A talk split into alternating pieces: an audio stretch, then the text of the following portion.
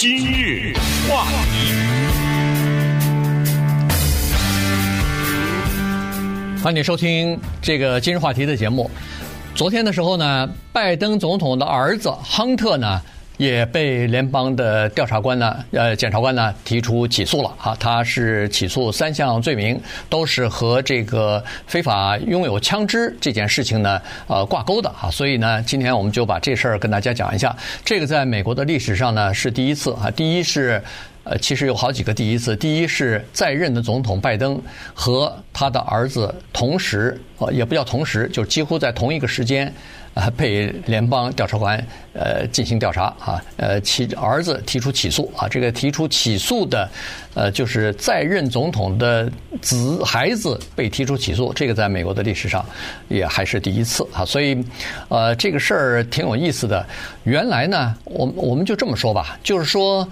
这个事情啊。在接接受调查，就是亨特接受调查已经长达五年了。在二零一八年的时候呢，当时呃还是这个川普总统呢，当时他就任命了一位呃联邦检察官，叫 David Weiss 哈。这个联邦检察官呢，当时就负责对亨特拜登的调查，呃，主要是查他的这个。就是在海外的商业的交易当中，是不是有一些违法的情况啊？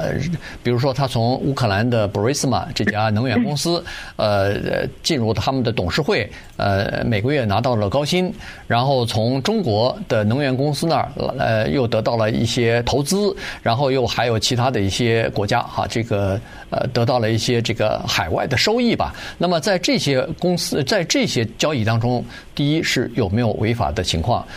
关键是想找到他到底拿的这些海外公司的钱有没有一部分流到了他爸爸的。这个账户里边去，如果有的话，那就问题就更大了，因为他父亲当时是副总统，现在已经变总统了哈，所以，呃，调查了五年之后呢，在今年的六月份的时候呢，人们认为这个案子基本上就快结束了，原因是这个 David Weiss 联邦检察官啊，当时就提出来一个方案哈，他就把这个整个的调查呢，这个海外商业的这部分呢，倒反而没查出什么问题，但是呢，他就落在了两个。地方啊，落在了两点。第一点呢是海外的收益啊，它有一些呃，比如说好几百万的这个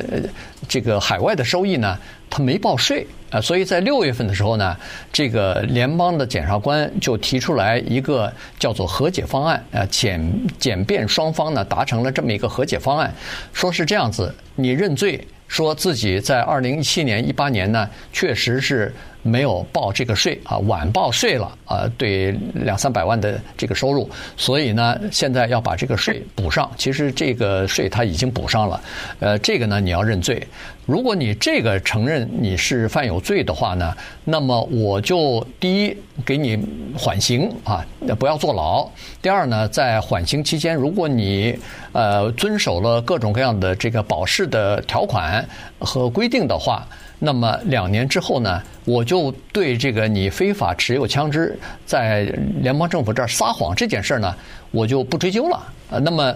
当时呢提呃就是这个。检方提出的这个协议出来以后呢，人们认为说，哦，这样就结束了，这个调查差不多就，呃，就是这么个结果了。结果没有想到，七月份的时候，联邦法官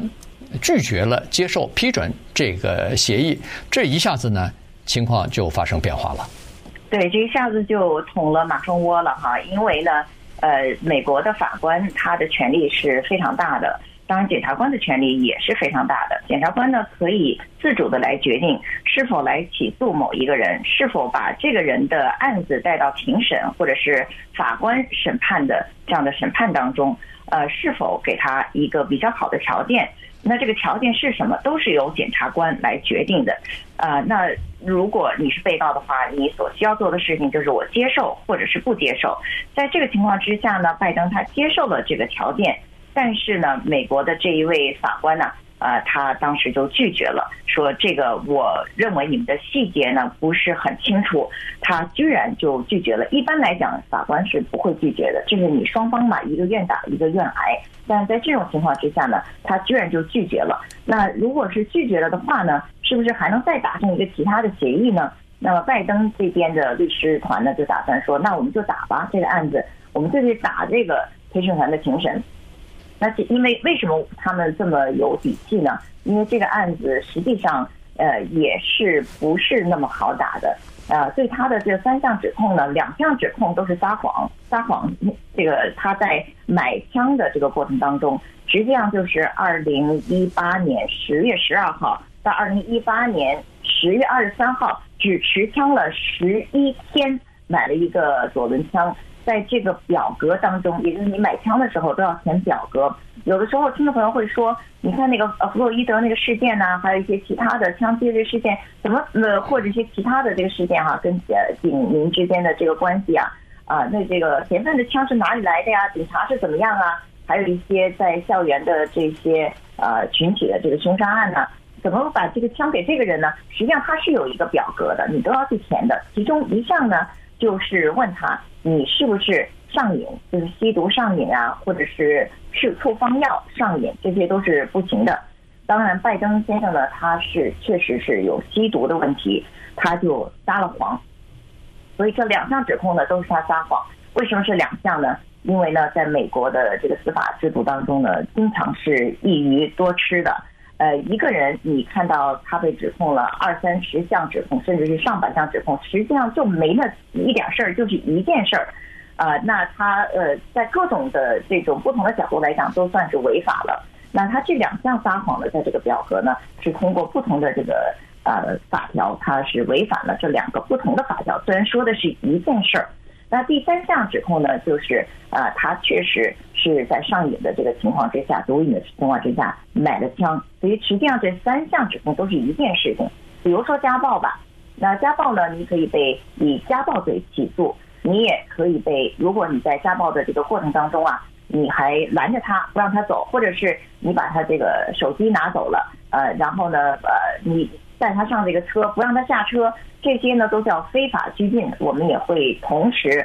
起诉非法拘禁罪啊。那另外呢，如果说你这个老头老太太哈，老夫老妻呃两个家暴，你去打了这个太太，但太太呢是一位老人家了，再给你加一条，就叫虐待老人罪。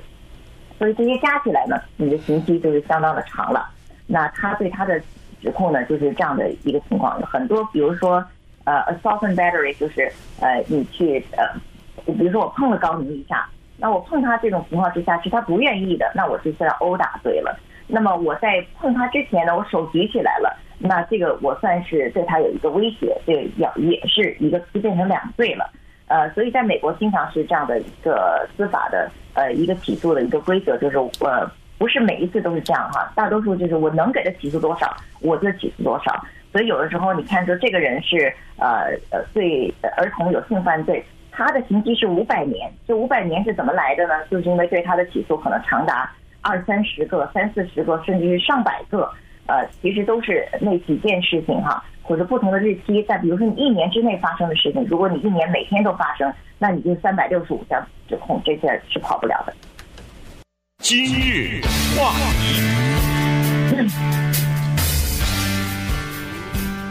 欢迎您继续收听今日话题的节目。这个拜登总统的小儿子亨特呢，呃，昨天被联邦检察官提出起诉了啊。刚才洪斌已经讲过了，他呃实际上是在买枪的时候，在那个联邦表格上呃撒谎哈，因为他明知道自己那个时候还有毒瘾，那个时候他在后来也承认是在和毒瘾做撮合。做斗争的哈，还没有戒掉这个毒瘾，还经常进出这个戒毒所，然后呃自己在戒毒，但是呢，他在表格上填的是他没有吸毒的历史，呃没有这个毒品成瘾的问题，所以这个就属于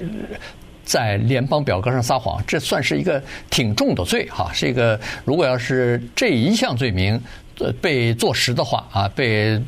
判有罪的话，最高刑期十年呢啊。然后呃，在吸毒的过程当中拥有枪支，这又是一个罪名哈。所以你看，呃，三个罪名加在一起，我看那个呃法律分析是说，呃，三个如果都被判罪的话，最高刑期二十五年，呃，这个最高的罚款好像是七十万哈。所以呢，这就是目前的这个呃这个状况了哈。那么。呃，现在呢，这个他的律师站出来说，这个完全是叫做政治动机啊，完全是为了呃打击他爸。呃，因为明年的时候，这个呃老拜登就是他爸，不是也要竞选连任嘛？所以呢，在这种情况之下，呃，这个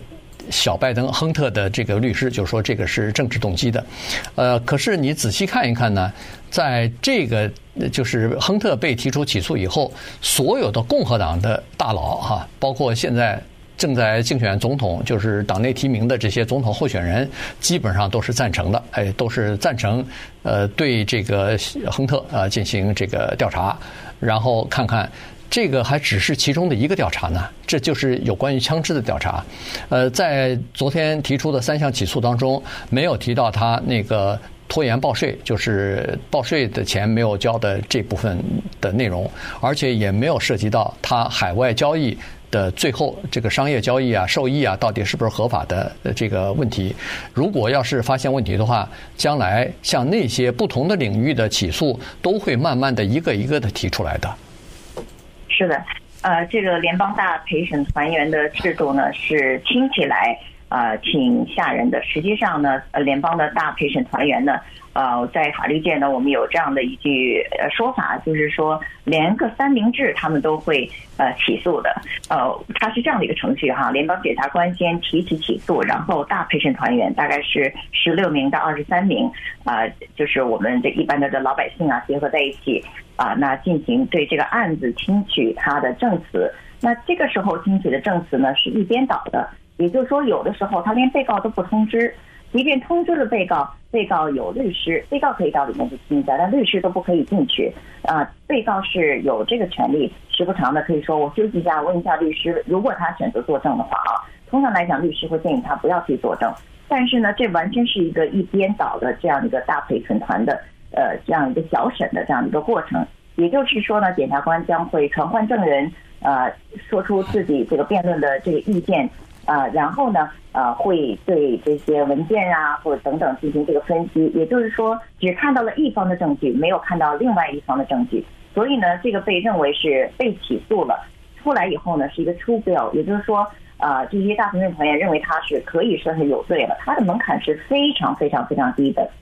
就相当于我们呃州的这个刑事呃起诉的这 preliminary hearing，就是初步听证会。也就是说，他是不是有足够的理由来把他带进这个法律这整个程序的这个门槛而已？呃，对于检察官来讲，他之所以达成了这样的一个协议，在夏天的时候呢，是因为他可能认为他呃证据有些方面不太充足，或者是呢呃有其他的这些考量，否则的话，他们基本上也不见得一定要给条件。尤其是呢，这个算是一个 special interest，就是有特殊的人物啊，拜登的儿子。他们通常不会这么快就给出一个条件，因为他们害怕这个舆论的这样的一个压力。那整个这个案子呢，它就集中在他是不是撒谎了。那是不是撒谎呢？就集中在他是不是当时确实是有毒瘾。那是不是有毒瘾？他要怎么证实呢？刚才明哥也讲了说，他也承认了，可能甚至是在书里面呀、在他自己的呃自传里面，或者是跟别人谈话里面说，确实是我经常是吸毒哈。呃，在录像上你都看得到，有些人给我偷拍的东西，我都在吸毒。哎，但是他也可以说，我我我那个时候我买枪那个时候并没有。我之所以说我有，呃，是因为我要要卖书嘛，或者要卖我这个呃文章啊，或者呃有一些这个爆料啊，给我自己爆料，这样我多获得一些收益。我实际上是夸大其词，这个你要怎么能证实呢？这也是比较难的。嗯，对。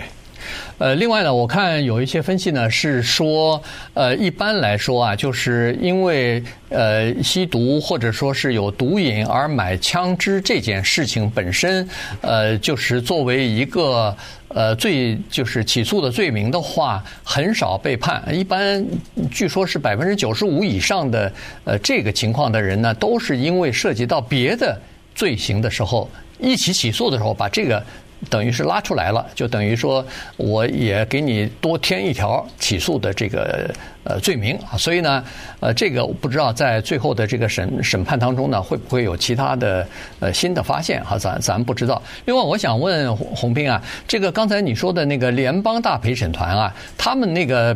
联邦大陪审团的那些陪审员是怎么选出来的？他也是老百姓，就像我们呃。收到这个陪审团员通知一样。上次我们做节目的时候，我鼓励大家去当陪审团员，对不对？对。啊，看，呃呃，我是有预言的这样的一个才华呀，我马上就收到了一个传票。但是，但但是据我所知，但是据我所知，像你收到传票还是可以。你一说你做过检察官，又有律师执照，人家一般不许不想让你进到这个陪审团里边去啊。是的，但是你还是要去。你去了以后呢，他会问每一个人问题，一系列的问题，其中就包括你以前做什么工作的。你说你是检察官，他一定不要的。对啊。但是也有呃律师基本上都不要，但是他也有过这种情况。我的朋友啊，他是一个法学院的教授，那也是呃以前的这个律师，他们居然就要他了。他当时也觉得非常的奇怪，当然他觉得这是一个很荣耀的事情哈。他说我去当陪审团员，因为一辈子没被选上。结果你猜怎么着？他说我是不不太会说，不太愿意跟人家讲我这个，我不应该去讲太多法律的事情。结果呢，他这一票呢，影响了所有的这些陪审团员，所以在选择陪审团员的时候，他们不想要有一个人有已经有知识的，已经有非常强烈的这个蛊惑人心的这样的一个能力的。对，像一白纸，我在里面给你怎么画，你就怎么说。然后我们检察官呀、啊，或者是辩护律师啊，我们跟这个陪审团员讲的话，呃，有些朋友们说，哎，你我这个英文不行，我们必须要给你一个呃大概五年级的这个英文的水平就可以了，要不然的话呢。陪审团也听不懂，呃，对你的这边的这个结辩呢是非常不利的，所以呢，办这件事我们可以拭目以待。